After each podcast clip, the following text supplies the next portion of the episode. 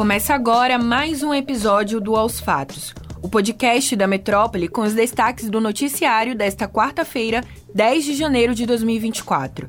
Eu sou Lila Souza e comigo na apresentação está Júlia Lordelo. Oi Lila, olá a todos que nos acompanham. Voltamos a falar das obras na região da Conceição da Praia, aqui em Salvador, marcadas por mistério.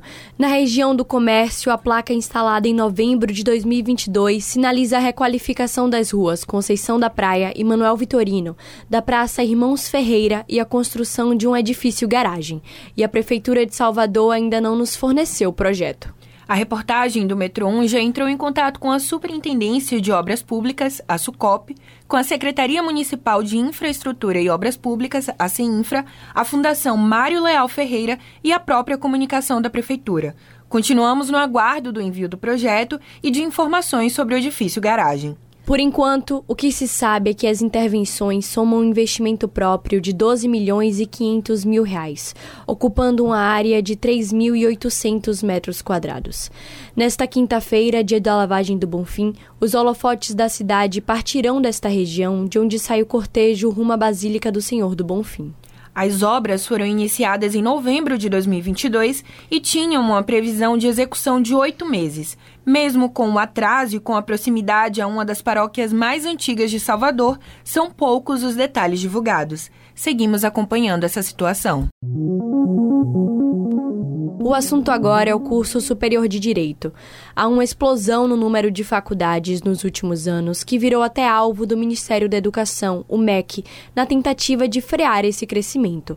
Ao todo, são quase 2 mil cursos aptos a funcionar, mas apenas 10% deles são recomendados pela Ordem dos Advogados do Brasil, a OAB. Em entrevista à Metrópole nesta quarta-feira, a presidente da OAB na Bahia, Daniela Borges, criticou a qualidade e o número de faculdades e cursos que vem surgindo.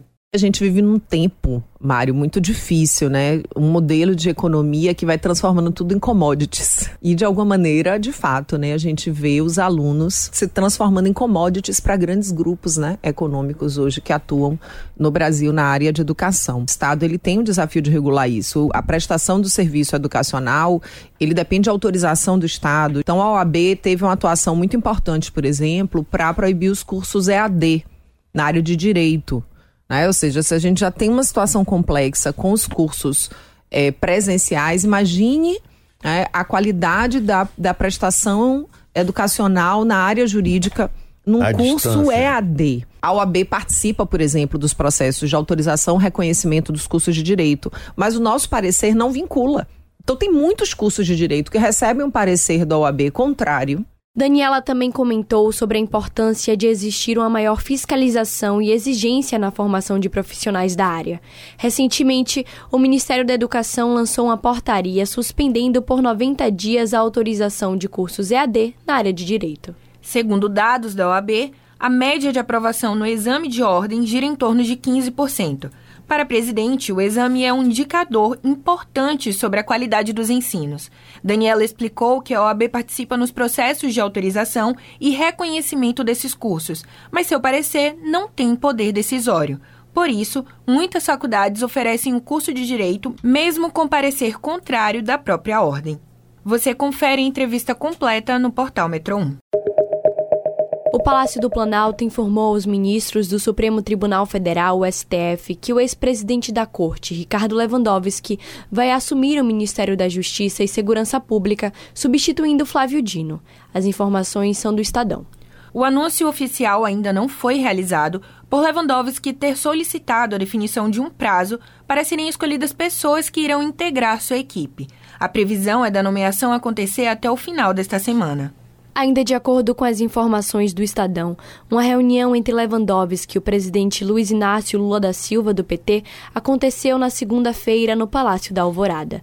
Ficou entendido que a pasta não será dividida em duas e se manterá como Segurança e Justiça, divisão a qual Lewandowski era contra. Fechamos o episódio com informações sobre a grave situação do Equador o governo do presidente Lula condenou a onda de ataques, sequestros e execuções contra civis e policiais no Equador. Em nota divulgada na terça-feira pelo Itamaraty, o governo prestou solidariedade ao presidente Daniel Noboa e à população do país. Além disso, a Embaixada do Brasil em Quito monitora a questão relacionada a Tiago Alan Freitas, brasileiro que, segundo a família, foi sequestrado por criminosos no país. Na segunda-feira, o país decretou estado de exceção após a onda de violência com policiais sequestrados. No primeiro dia do decreto de estado de conflito armado interno, o Equador contabilizou 10 mortes, 70 prisões e cerca de 40 eventos violentos. Os números foram divulgados em balanço das autoridades locais. Os eventos registrados nas últimas 24 horas incluem carros-bomba, sequestro de policiais nas ruas e um ataque a um estúdio de televisão estatal no meio de uma transmissão ao vivo. O decreto indicou que todos os acontecimentos violentos do dia se configuram como ameaça terrorista contra os pilares da soberania do Estado e da integridade territorial. A situação foi desencadeada após a fuga da prisão do líder da facção criminosa Los Tioneiros, Adolfo Macias, conhecido como Fito, no domingo. O governo pretendia transferir Fito e outros chefes de facções para uma prisão de segurança máxima quando ele fugiu. Fito cumpriu uma pena de 34 anos de prisão. Com toda essa violência acontecendo, o governo do Peru declarou nesta quarta-feira estado de emergência na região norte do país, na fronteira com o Equador. Foram encaminhados militares para ajudar na atuação da polícia no local. O primeiro-ministro peruano Alberto Otarola declarou em suas redes sociais que as medidas de segurança nos postos fronteiriços vai ser reforçada. Os dois países têm uma fronteira comum de 1.529 quilômetros, sendo a maior parte desta distância zonas inacessíveis da floresta amazônica.